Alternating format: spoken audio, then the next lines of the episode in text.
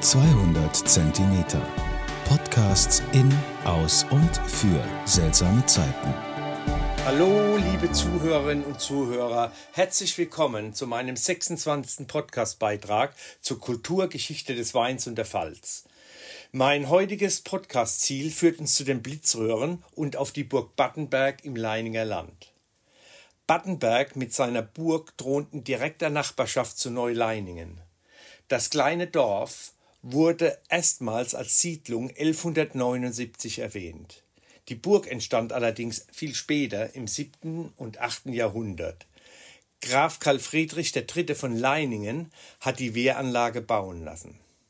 In den Bauernkriegen wurde diese Burg von den Horten der Bauern zerstört. Im 18. bis 19. Jahrhundert wurde die Burg zum Abbau von Sandstein genutzt und weiter zerstört. Heute hat man einen traumhaften Blick von den Burgmauern über die Rheinebene und über die Dörfer des Leininger Lands. Die Burgmauern mit dem Ausblick werden auch gerne als Hochzeitsmotiv für Brautpaare genutzt. Man erreicht die Burg und den Ort über die Kreisstraße zwischen dem Friedhof Kleinkalbach und Bobenheim am Berg.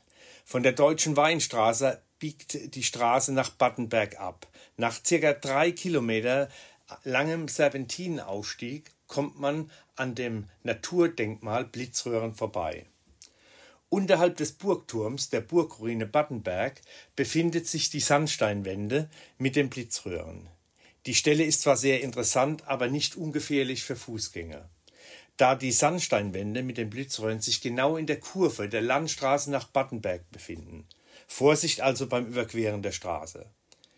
Den Namen Blitzröhren erhielten diese, da man anfänglich dachte, ihre Entstehung ist auf Einschläge von Blitzen zurückzuführen. Wissenschaftliche Untersuchungen haben aber gezeigt, dass es sich um eine mineralogische Erscheinung handelt. Es sind also keine Schmelzspuren durch Blitzeinwirkung.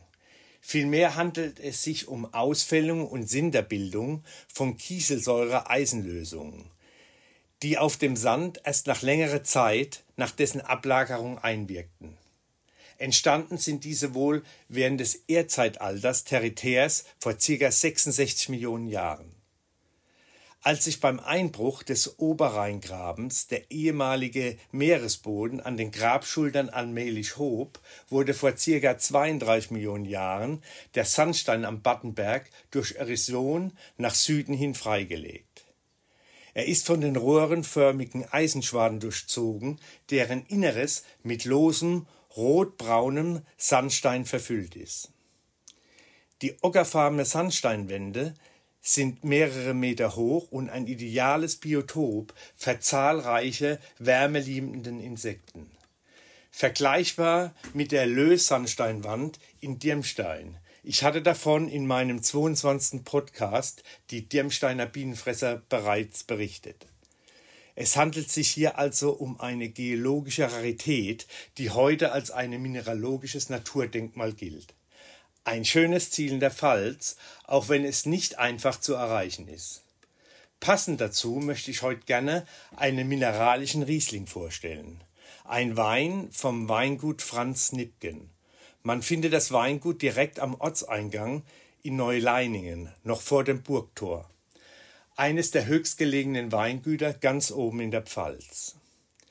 Der Litterriesling von Franz Nipken zeigt sich sehr rebsortentypisch mit dominanten Pfirsich- und Apfelaroma im Bukett und einer schönen mineralischen Note. Der Riesling hat 13% Alkohol, 6,2 Gramm Säure und 6,6 Gramm Restzüge. Süße. Im Mund bringt seine rassige Säure viel Frische und Klarheit. Der Riesling passt perfekt zu allen herzhaften Gerichten und darf im Sommer bei keinem Grillfest fehlen. Ein guter Riesling darf auch gerne mal auf einen Pfälzer Rieslingscholle verwendet werden. Nur denkt bitte an Willis Ratschlag, das Wasser veredeln, nicht den Wein verwässern. Wie man Scholle verantwortungsvoll mischt, erfahrt ihr übrigens in Willis Podcast auf 200cm.de. Ich hoffe, mein Podcast hat euch heute wieder gefallen. Zum Wohle die Pfalz, euer Michael Born.